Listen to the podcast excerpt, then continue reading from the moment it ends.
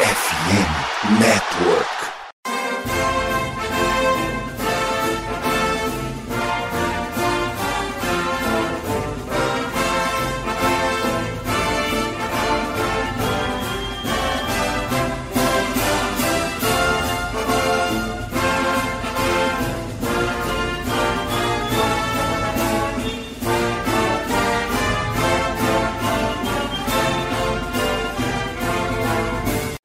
Saudações, amigos! Saudações, fãs de esporte! Saudações, fãs dos esportes universitários!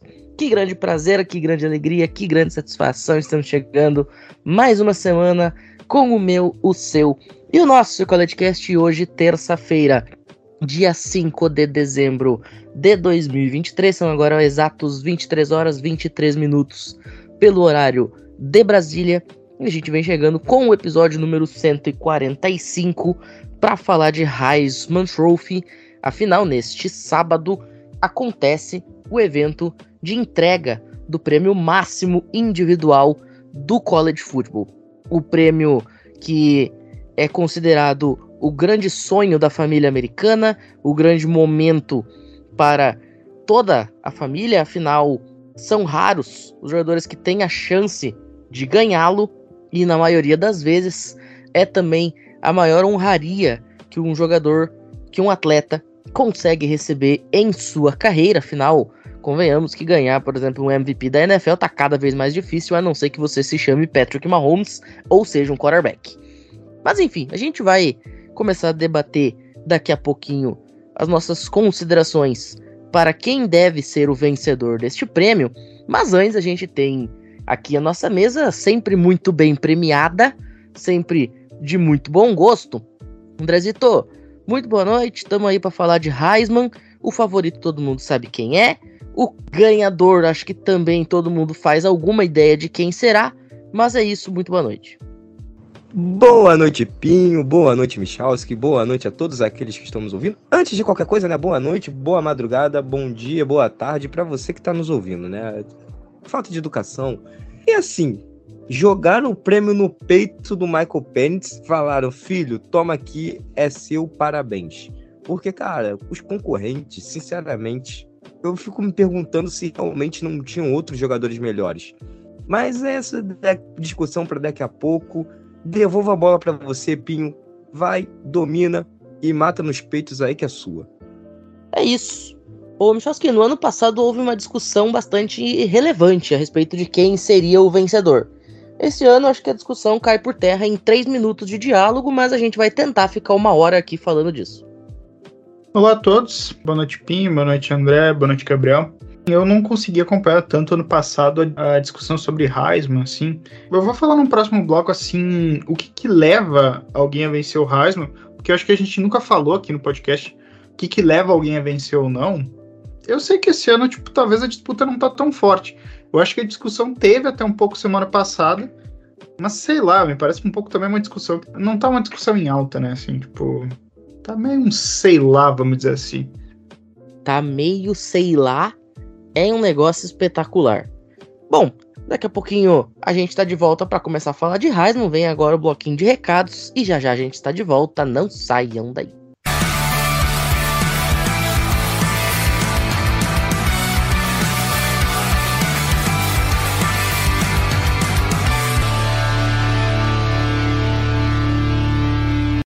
Senhoras e senhores, estamos aí no mês de dezembro e todo mundo sabe que no finalzinho do mês de dezembro acontece um dos feriados mais importantes da cultura ocidental, né, que é o Natal, um feriado no qual as pessoas gostam e têm por tradição dar e receber presentes.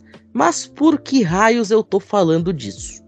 Porque tem algum tipo de presente melhor para alguém que gosta de esporte americano do que dar algo relacionado ao esporte e ao time que a pessoa gosta, que a pessoa ama, que a pessoa aprecia? Não tem. E é por isso que a gente vem hoje falando sobre a loja Esporte América, maior loja do segmento, do ramo, com dezenas, centenas de artigos de esportes americanos, tanto de NFL, de NBA, de MLB, de tudo o que você quiser e de tudo o que te interessar. E é claro, você também pode e deve fazer aquela comprinha para o seu amigo, para o seu cônjuge, para o seu, enfim, parente, o que quer que você queira e para quem é que você queira dar um presente especial. Então já acessa lá, vai ter promoção voltada para as datas comemorativas, vai ter muita coisa bacana no site, tudo oficial e licenciado pelas franquias e pelas ligas. Então no Maraca Bobeira, acessa o link que está na descrição do episódio e vem com a gente. Fechado? Bom, então agora sim a gente começa a falar de Heisman Trophy, efetivamente, não saiam daí.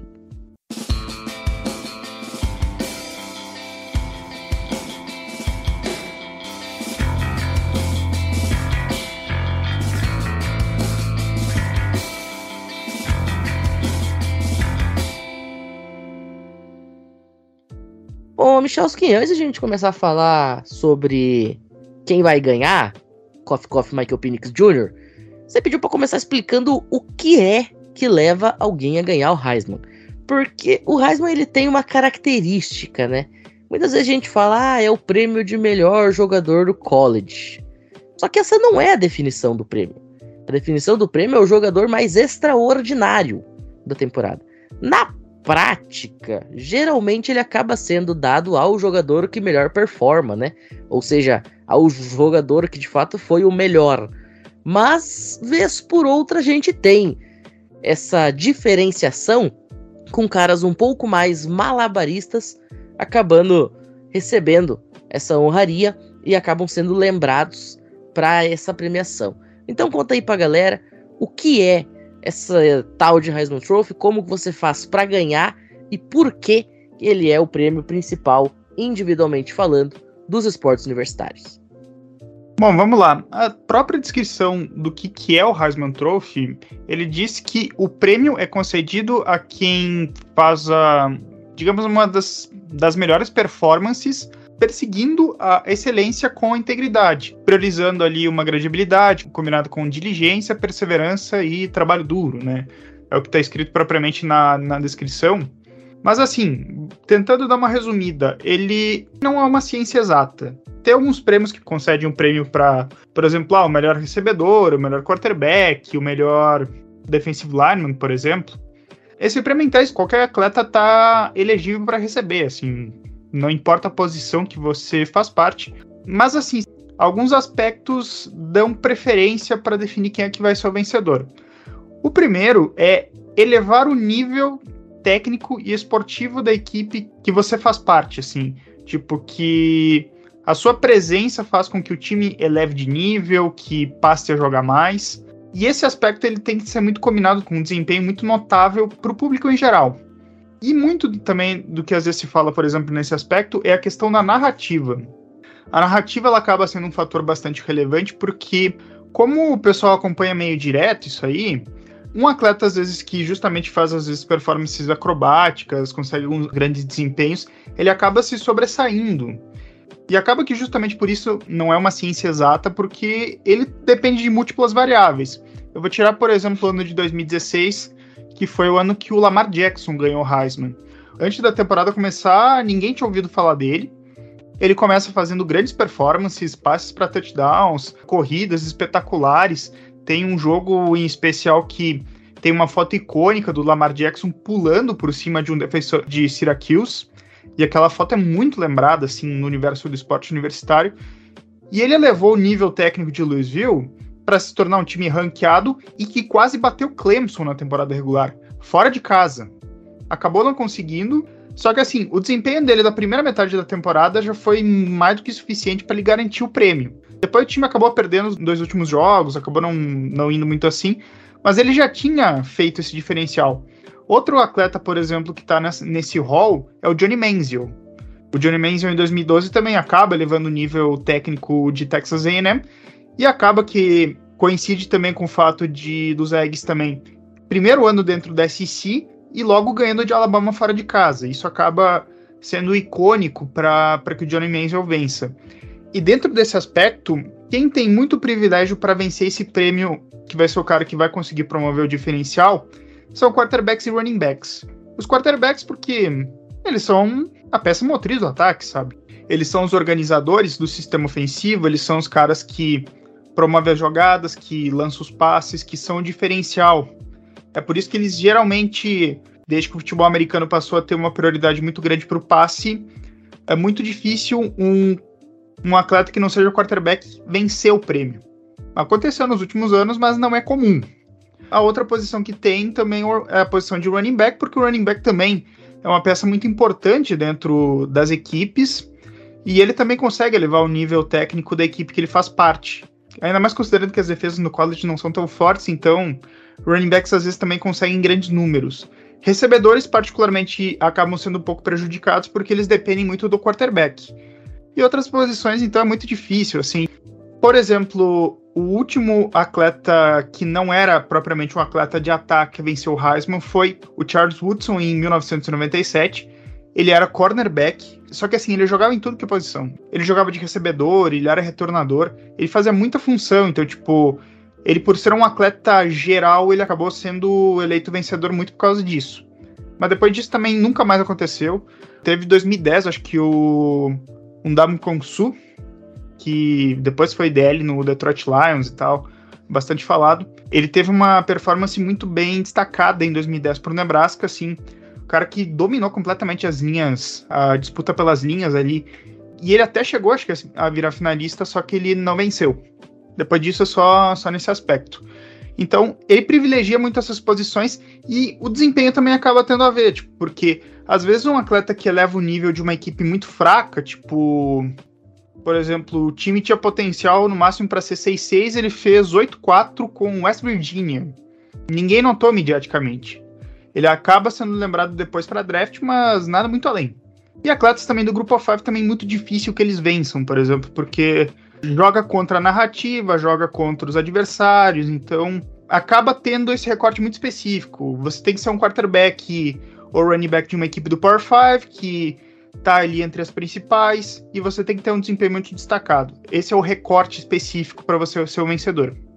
Você citou a questão do Johnny Manziel, inclusive o Johnny Manziel é um caso muito interessante porque além de ele ter conseguido ganhar o prêmio na sua primeira temporada e com toda essa questão de ter pego uma Texas A&M no seu primeiro ano de SEC, ter ganho de Alabama e tudo mais, ele também era um jogador que recente saído do high school, né?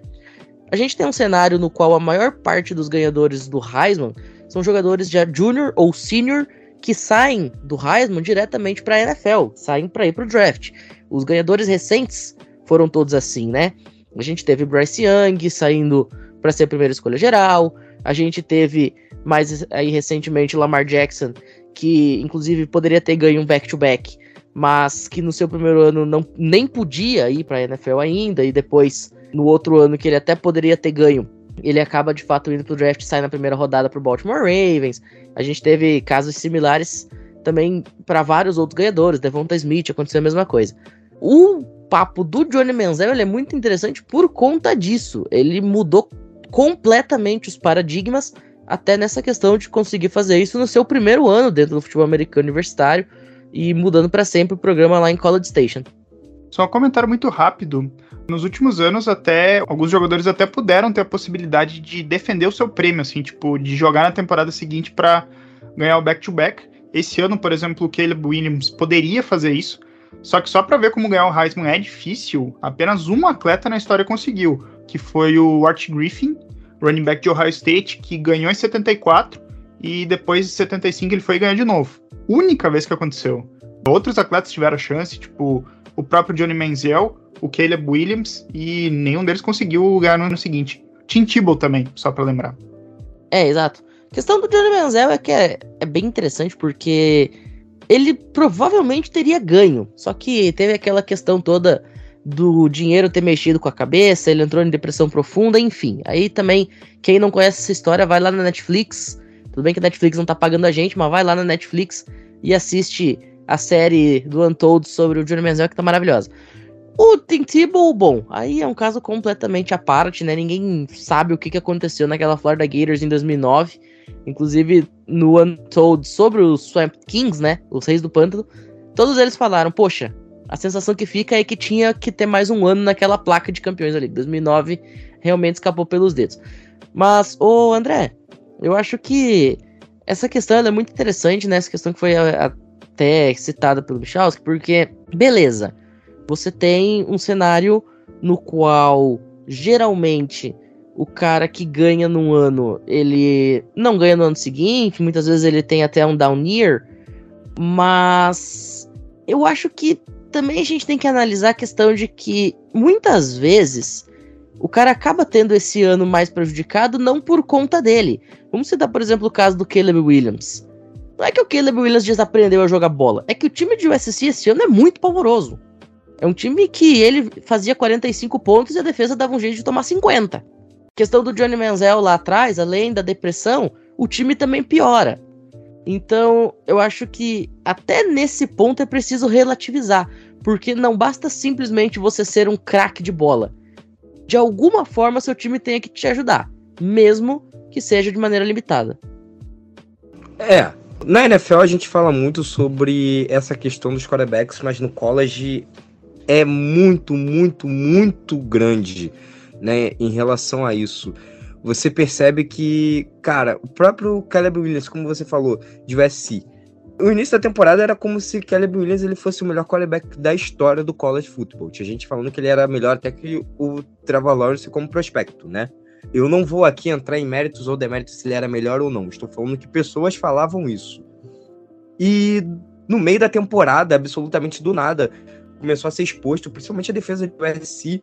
Na metade inicial da temporada, o, o time de USC já foi já exposto, principalmente a defesa e aí automaticamente o ataque tinha que correr atrás com recebedores ruins, dropadores. O Caleb Williams começou a ser tratado como um jogador ruim, como um jogador que não tinha qualidade alguma, como um cara que não estava nem preparado para o draft, sendo que no início da temporada as pessoas falavam que ele já era para ter ido para o draft na última temporada, só não podia por conta do tempo que ele estava no college.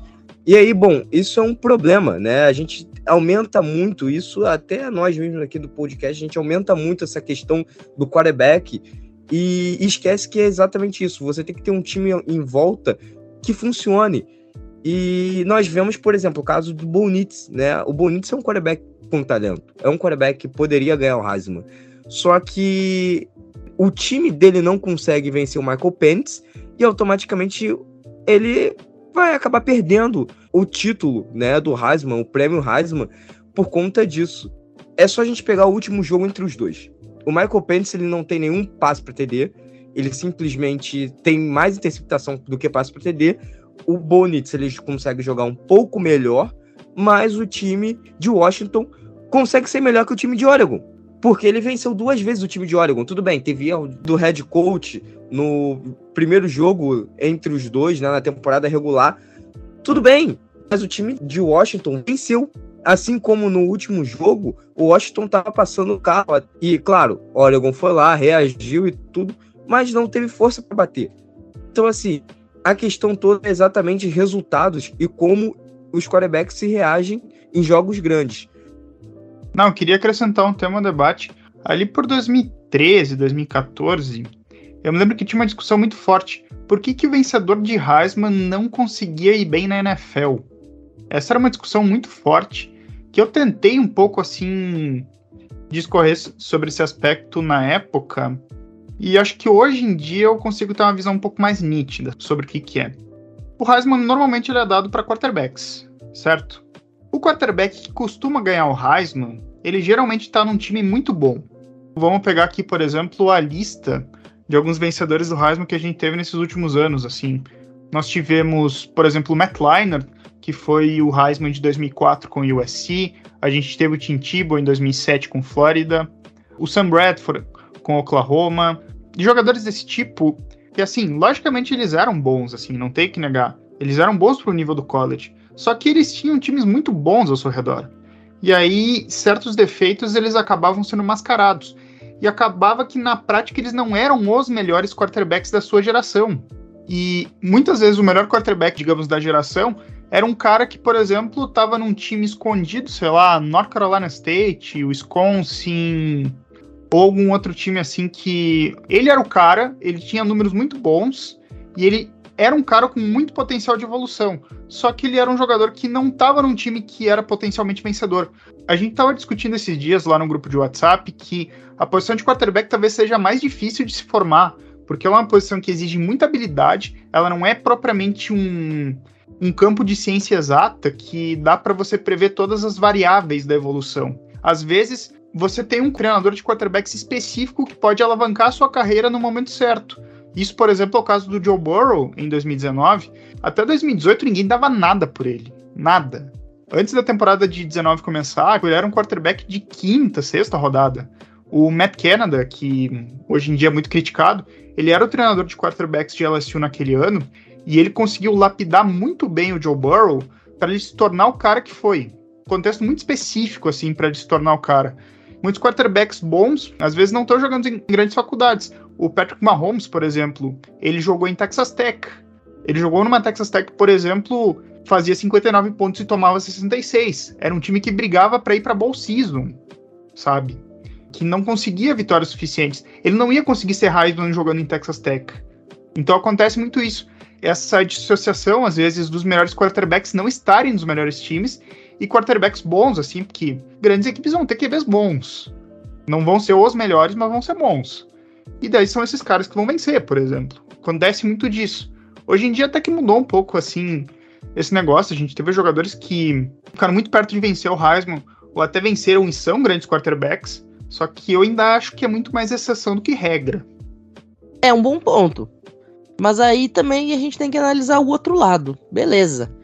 Mas por que, que isso acontece com os QBs e também acontece com outras posições? Por exemplo, Ron Dane. Ron Dane, em 99, fez uma das melhores atuações da história de um running back no college football. Ganhou o Heisman por Wisconsin, inclusive o primeiro jogador a conseguir esse feito. Era um deus no college. Na NFL, nem tanto. Algo similar dá para se dizer de tantos e tantos e tantos outros. Tudo bem, a gente também tem os exemplos contrários, né? Red Bush, por exemplo, enfim. Mas é de se considerar. Por que, que isso não só acontece com os quarterbacks, mas isso acontece também em outras posições. Mas enfim, a gente já debateu aí bastante sobre essa questão de como é que o prêmio é formado, dando uma visão geral, né? Mas agora vamos começar a falar um pouquinho sobre essa versão 2023 do Heisman Trophy, porque o André citou ali a questão de Michael Penix Jr. e Bo Nix terem se enfrentado. Os principais frontrunners nesse momento à premiação são de fato Michael Penix Jr. e o Bo Nix. Claro, o Penix Jr. leva vantagem pela sua temporada espetacular, por ter levado a equipe de Washington à semifinal nacional por ter, enfim, vencido o Bonix em ambas as vezes em que eles se enfrentaram, mas a gente ainda tem também o Jaden Daniels e o Marvin Harrison Jr. na briga. E, inclusive, eu acho que vale a pena a gente comentar a seguinte questão. De acordo com o ESPN Heisman Tracker, a gente tem o Michael Penix Jr. com uma vantagem bastante interessante, uma bastante larga para cima dos seus rivais. Porém, o segundo colocado é o Jalen Daniels. O Bonix aparece na quarta colocação, atrás também do Marvin Harrison Jr. Eu, particularmente, sou obrigado a discordar. Eu acho que o Jalen Daniels, para mim, sinceramente, para mim o Jalen Daniels seria o último dessa lista e para mim o Jalen Daniels não era nem para estar tá na final. Sendo bem honesto. Ô André, eu sei que você concorda comigo nessa questão de que o Jalen Daniels não era para estar aqui, então, você já fica à vontade para explicar o porquê. Agora, vamos combinar, né? Se tem um lugar que o Jalen Daniels hoje não se justifica estar, é na segunda colocação na votação de Heisman Trophy. Ainda mais depois da temporada mediana que a LSU fez. Bom, você sabe que eu não sou muito adepto de estatística, eu sempre taco fora estatísticas, então eu nem vou trazer aqui as estatísticas certas dele. Mas, cara, ele é o quarterback que tem mais jardas aéreas entre os três concorrentes, né, em relação à posição. O Marvin Harrison Jr. é o wide receiver. A gente entra nessa discussão depois. Ele é o quarterback que tem mais passes para TDs. Só que existe um problema em relação a isso. Isso significa que ele jogou bem durante a temporada? Não. Ele foi salvo pelo wide receiver número um do time, Malik Neighbors, né? Outro fator interessante que eu trago aqui para vocês é que ele enfrentou quatro times que terminaram ranqueados na temporada e em determinado momento também estavam ranqueados, né? Que foi Florida State, depois outro time que eles enfrentam é Ole Miss, Missouri e para finalizar Alabama. Desses quatro jogos, cara, eles só venceram Mizzou porque assim, Mizzou também é um time muito oscilante, terminou ali alto, mas era um jogo nivelado, né? No tanto que o jogo foi 49 a 39. Só que, cara, tomou uma pancada feia de Florida State, que era um jogo que tava todo mundo esperando que fosse um, uma vingança do ano passado, tivesse jogando com sangue nos olhos. Eu mesmo tava esperando isso e foi um jogo patético. Aí na semana seguinte enfrenta Grambling, fez 72 pontos.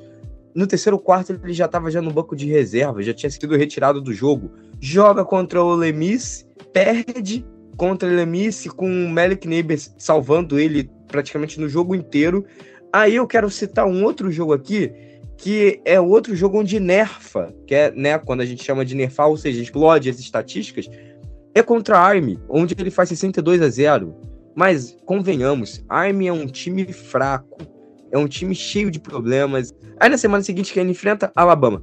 Aí Alabama é uma outra pancada, passa vergonha, Aí, de novo, para finalizar a temporada, ele enfrenta Florida Gators e faz 52 pontos, Georgia State, que faz 56 pontos, e para finalizar, Texas AM. Sinceramente, aí você vai dar o prêmio Heisman para um cara que enfrentou Grambling, Georgia State, Army e Florida Gators como principais jogos, sendo quando ele enfrentou times ranqueados, ele simplesmente não soube jogar e, e aí ele explode suas estatísticas contra esses times, não, não tem como, não tem condições. Simplesmente não tem condições. Se você vê o Jane Daniels jogar na sua essência, pegar um jogo inteiro dele e não somente highlights, frames, onde ele tá ali passando bola pro McNeighbors no fundo do campo livre sozinho, ou contra marcação dupla, e pegando e ganhando na fisicalidade contra esses corners e safeties, às vezes até um linebacker mais, mais fraco fisicamente, você acaba achando que ele realmente é o quarterback bom, mas ele não é. Dar o prêmio Heisman pro Jane Daniels é, seria um dos maiores erros da história da NCAA. De verdade. Palavras fortes. Porém, eu assino embaixo. Eu tô contigo.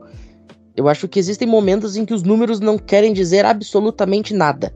E esse é um grande momento onde os números não querem dizer absolutamente nada. A candidatura de Jaden Daniels, ela se dá apenas e tão somente por números. E eu vou repetir: números às vezes não querem dizer nada. Neste momento, a gente teria o Jalen Daniels, como eu falei, na segunda colocação, com um pouco mais de 2.500 jardas lançadas, 30 touchdowns, 551 jardas terrestres, 73% de passes completados. Como eu falei, ele estaria em segundo, atrás de Michael Penix Jr., cuja candidatura a gente fala a seguir, mas logo depois do intervalinho, roda a vinheta, na volta a gente fala do grande cara, o grande candidato, o grande favorito, quarterback da Washington Huskies, não saiam daí.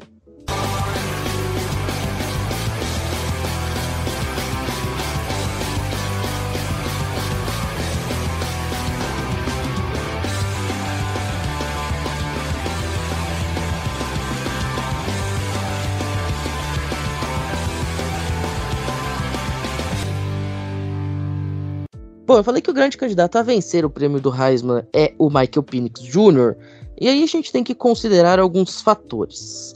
Primeiro, a gente está falando do único cara dessa discussão que estará no College Football Playoffs, portanto é o único que ainda tem alguma coisa para jogar na temporada, vamos ser bem sinceros. Muito embora o prêmio saia bem antes das semifinais, né? O prêmio já vai sair neste final de semana, mas o Michael Penix Jr. ele tem a chance de, na semifinal nacional e, quiçá, numa eventual final, caso consiga sua classificação, de se mostrar ainda melhor para o draft da NFL e também para provar que de fato ele merece ser esse vencedor e que ele merece colocar esse troféu na estante da casa dele. A gente está falando de um cara que tem, até este momento, praticamente 3 mil jardas aéreas, são 2.945, 24 touchdowns, 68% de aproveitamento nos seus passes e 6 interceptações em toda a temporada. Claro, a gente tem que considerar que o time de Washington é um grande time, a gente tem que considerar que ele tinha um wide receiver absolutamente fantástico jogando ao lado dele, que era o Romeo Dunze. Tudo o que a gente falou em praticamente todas as semanas do College Cast nas quais nós abordamos a equipe da Washington Huskies, a gente precisa colocar em discussão, a gente precisa sempre avaliar. Mas o fato é que individualmente Michael Penix Jr. foi o melhor jogador do futebol americano universitário até este momento nessa temporada. Aí você pode me questionar, ah, Matheus, mas ele fez um jogo muito ruim contra Arizona State. Verdade. Só que aí você tem que considerar aquilo que eu sempre falo. Ninguém, absolutamente ninguém, só tem dias bons de serviço. Você aí, meu camarada que tá me ouvindo e que tem um emprego, você sabe que tem dia que você não tá para trabalhar. Eu também tenho. O Michael Penix Jr. também pode ter um dia que ele não está para trabalhar. E se é para ter um dia que você esteja mal, que seja num jogo contra a Arizona State, que é facilmente um dos piores times da primeira divisão. Então, esse jogo contra a Arizona State, no qual ele foi muito mal, não prejudica em nada a candidatura de um cara que em todas as outras partidas foi preponderante para o sucesso da sua equipe, que tem a chance de ganhar o título nacional pela primeira vez desde 1991. A maior parte das pessoas que estão nos ouvindo não eram nascidas em 1991. Eu acho que ninguém da mesa era nascido em 91. Talvez o André, porque o André é velho pra caramba. Mas é isso, né, Michalski?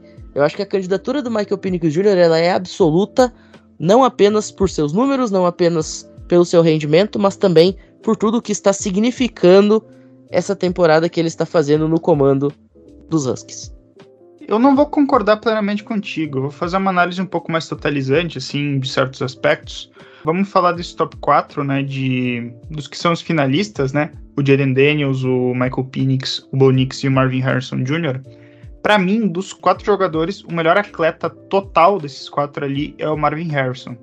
O problema dele é que ele não tem grandes números por causa que ele tinha um bagre lançando a bola para ele. O Kyle McCord era muito fraquinho, tipo, muito limitado. Teve jogos que o Marvin Harrison tinha números muito fracos em termos de jardas e para ele poder ser candidato ele teria que ter números melhores assim. É por isso que eu falo que recebedor é difícil ganhar Heisman, porque ele precisa ter números muito bons para conseguir vencer o prêmio. E para ele ter números bons, o quarterback também tem que ter números muito bons. E daí o próprio quarterback vai ser candidato também, né? Acaba acontecendo muito disso. É um cenário triste, assim, né? Pro nível profissional desses quatro, eu acho que ele vai, ser, vai ter melhor futuro, assim. Dos três quarterbacks, vamos começar pelo Jaden Daniels, né? Que o, que o André citou. Eu não tenho opiniões fortes sobre ele, assim. Tipo, eu acho que ele é um quarterback bom, eu acho que ele elevou o nível de LSU no decorrer da temporada, só que aí entra aquela coisa, né? LSU não tinha time para fazer muito mais que aquilo ali. E aí, tipo, perde jogos e tal. Esse jogo contra Alabama em particular que ele citou foi um jogo que eu acho que, sei lá, ele tem que comemorar que ele saiu vivo daquele jogo, porque ele saiu do meio do jogo, assim. A Dell de Alabama fez uma sopa com ele. Os números dele são bons, só que daí entra aquele aspecto na, da narrativa, né? Venceu nove jogos, e, e daí? Venceu nove jogos, levou o time para um patamar ok, mas no fim das contas, para LSU não levou a lugar nenhum. Não é uma grande temporada para LSU e também não é uma temporada ruim. Dos dois quarterbacks da Pac-12, os dois que se enfrentaram, eu acho que o Bonix ele tem números um pouco melhores. Só que daí joga contra o contexto dele ter perdido os confrontos diretos. Essas derrotas nos confrontos diretos, elas acabam pesando muito no aspecto, porque a narrativa acaba jogando contra. Ele é o cara perdedor. E eu até digo assim, a ESPN, talvez os jornalistas, eles estavam prontos para dar esse Heisman pro Bonix, porque ele entra na penúltima ou na última semana da temporada regular, ele entra como favorito ao Heisman, acima até do próprio Michael Penix. Só que eles dependiam muito do Senado de Oregon vencer a Pac-12 para poder dar o prêmio sem muita contestação. Não aconteceu, então ficou meio turva a questão joga também um fato a favor do, do Bonix, que tem 77% de passes completados, assim, um índice muito alto para um quarterback no nível que tá jogando e no nível que a Pac-12 foi esse ano. Então, é um número muito bom, assim. E o Michael Penix, a minha opinião, ele constrói o Heisman na primeira metade da temporada, porque ele faz jogos muito bons contra a Boise State, contra outras equipes ali na metade inicial que acabam credenciando ele a ter números muito bons. E depois disso ele foi mais assim sustentando assim essa liderança, esse nível de topo ali. Acaba que o que credencia ele é o título da Pac-12 e a vaga no playoff. Isso acaba credenciando muito ele, apesar de alguns jogos muito ruins, como o jogo contra Arizona State, que o Washington não anota nenhum touchdown ofensivo, né? Vence por 15 a 7, se não me engano alguma coisa assim, sim, muito dependente da defesa e de field goals, né? Mas a respeito disso, a campanha e o desempenho regular depois na segunda metade e o fato de ser vencedor, eu acho que credenciam ele a ser favorito. Agora, quem vai votar são jornalistas das mais diversas regiões dos Estados Unidos. E aí a discussão tá com eles. Vai ser um Brett McMurphy, vai ser um, um Bert Sali, por exemplo, jornalistas lá carimbados do, do esporte lá nos Estados Unidos, que vão dar o seu veredito. Eu acho que assim não vai ser tão simples essa decisão. Eu acho que o Michael Penix leva, mas não vai ser por muito não. Marvin Harrison Jr. E eu concordo que seja o melhor jogador de futebol americano desta lista, mas que de fato a posição dele não ajuda e nem os números que ele teve na temporada, muito em função do Kyle McCord de fato. A gente tem que considerar, por exemplo, as praticamente 900 jardas aéreas recebidas dele, são 8 touchdowns, 48 recepções, mais de 18 jardas por recepção, incluindo um jogo contra o Wisconsin, no qual ele tem 2 touchdowns, 6 recepções, mais de 120 jardas, mas eu acho que o Marvin Harrison Jr. ele corre bem por fora. E na quarta colocação, a gente tem o Bo Nix, em tese, que a gente já falou, talvez em questão de atuação, ele esteja no mesmo nível ou quiçá até um pouquinho superior ao próprio Michael Penix Jr. Mas pesa muito com ele não ter conseguido o título da Pac-12 e ter perdido as duas vezes que enfrentou o Michael Penix Jr., não ter conseguido levar Oregon até os playoffs nacionais, enfim, não ter conseguido alcançar os grandes objetivos da temporada.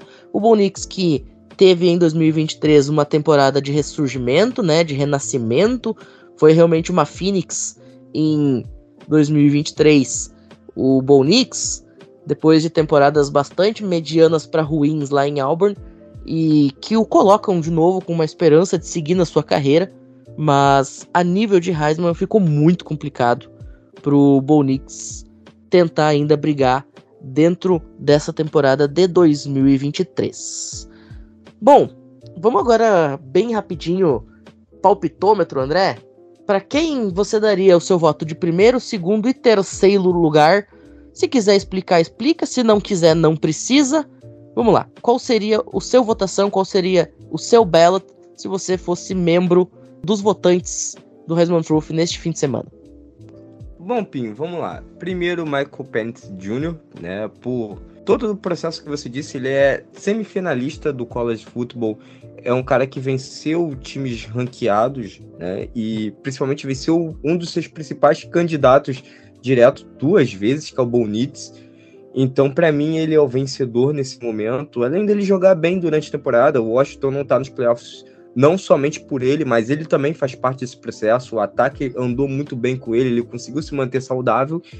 E, como eu falei, ajudou tanto o time no jogo aéreo quanto no jogo terrestre em alguns momentos, com options, saindo do pocket com corridas, né, o famoso improviso. Então, para mim, ele é o vencedor. Depois, a gente vem em segundo com o Bonitz, né, que é o era o quarterback, como o Michalski disse, era o queridinho, né, dos jornalistas, principalmente para essa vitória em relação ao Heisman. Teve alguns jogos oscilantes, mas ainda assim fez uma boa temporada. A Oregon quase chega aos playoffs, bate na trave. Então, para mim, ele é o segundo. Terceiro, Marvin Harrison Jr., wide receiver de Ohio State.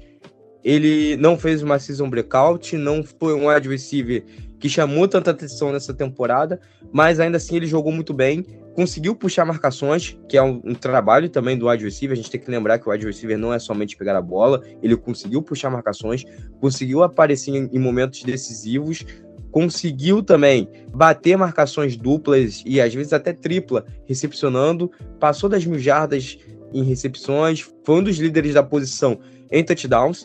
Eu não sou adepto de ficar falando aqui números, mas para wide receiver isso conta, acaba contando bastante. Ainda mais num time como o Ohio State, que é um time onde você tem vários recebedores ali, ele conseguiu ser destaque ainda. Então, para mim é o terceiro. E por último, como falei, Jenny Daniels ele nem deveria estar nessa lista, mas já colocaram porque ele nerfou, ele explodiu, colocou suas estatísticas lá no alto contra Grambling, Georgia State, Army, Auburn, né? Que, bom, nem preciso falar de Auburn, o último jogo de Auburn na temporada regular já diz muito do seu último lance, inclusive. Então, assim, por isso, para mim, ele é o último. Eu entendo quem quer colocar ele mais acima. Eu não acho que ele seja o vencedor, mas também entenderia se alguém coloca ele em terceiro, por exemplo. Mas não acho que ele jogou melhor que o Bonitz e muito menos do que o Michael Penix, tá?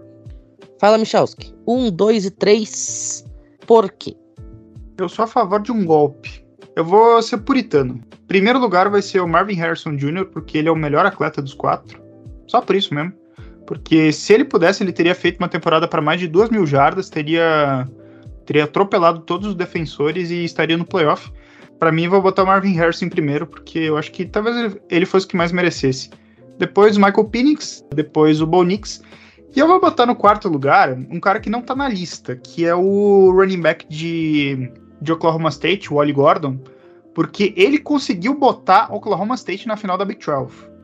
Ele conseguiu botar um time que perdeu para Salto Alabama numa final de conferência. A essência do Heisman, propriamente assim, a essência de tu conseguir levar um time que não tem condições a patamares muito acima do que ele poderia. Ah, depois eu botaria o Jaden Daniels, daí dá para botar na sequência o DJ McCarthy, na 85ª posição, Renan Reno Hooker não, o John Milton, mas só porque ele só tem braço. E é isso aí. Eu pedi um, dois, três, o Michalski quis colocar o 85 é isso. Bom, eu também vou deixar a minha opinião, obviamente. Para mim, número um é o Michael Penix, por muito, uma larga vantagem por tudo que a gente já considerou. Em segundo, o Bo Nix. Em terceiro, eu vou com o Marvin Harrison Jr.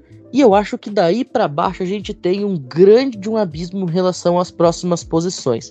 Concordo com o que o Michalski fala sobre o Wally Gordon, um jogador fantástico, espetacular e essencial para o seu time. A gente tinha o Jordan Travis que estaria nessa discussão não fosse a lesão gravíssima que ele sofre na penúltima rodada da temporada regular. Tem outros jogadores também que tiveram contribuições importantíssimas para suas equipes mas eu acho que, dadas as condições de hoje, 5 de dezembro, a gente está avaliando. Número 1 um é o Michael Penix, número 2 é o Bo Nix, número 3 é o Marvin Harrison Jr. Acho que não tem muito o que tirar, nem o que colocar. Bom, a gente vai ficando por aqui. Então, um programa um pouquinho mais curto, realmente era só pra gente debater essa questão para não perder o fio da meada, né? Michalski, muito obrigado. Nos vemos na próxima edição. Boa noite. Valeu, meus caros, boa noite e até, até o próximo episódio. Um abraço. Andrezito, é isso, né? Fechamos. Michael Penix Jr. subirá ao palco neste sábado usando um belo smoking e fazendo um discurso de aceptação de um prêmio. Eu só queria dizer uma coisa. Eu não sou de 91, eu sou de 95, tá? Eu sou velho, mas não tão velho assim. Dito isso tudo, é, ele vai subir ao palco. Nosso querido Michael Pence Jr., vencedor do Heisman. Semana que vem nós estamos aí de novo. Tchau, tchau. É isso. Bom, recadinho de fim de programa. Você pode apoiar financeiramente o CollegeCast caso deseje por meio do PIC collegecast2021.gmail.com. Você faz, é claro, as suas comprinhas lá na Esporte América. Aproveita que o final de ano tá chegando. 13 terceiro, férias e tudo mais que tem direito. Você faz também aquela sua fezinha lá na BetTT Inclusive, agora que já estão definidas as semifinais nacionais, você pode ir lá e colocar na BetTT quem você acha que vai ser o campeão, né? A gente já deixou aí o nosso palpite do College Cast para Washington, estava pagando 17 para 1, tá? Só vou deixar isso registrado. E claro, você também protege todos os seus dados online com a Surfshark e evita de passar pela dor de cabeça que é ter algum dado seu vazando online. De tudo isso, a gente vai ficando por aqui, agradecendo sempre a todo mundo que esteve com a gente até este momento. Estejam conosco também nos próximos episódios. Muito obrigado e até a próxima. Valeu!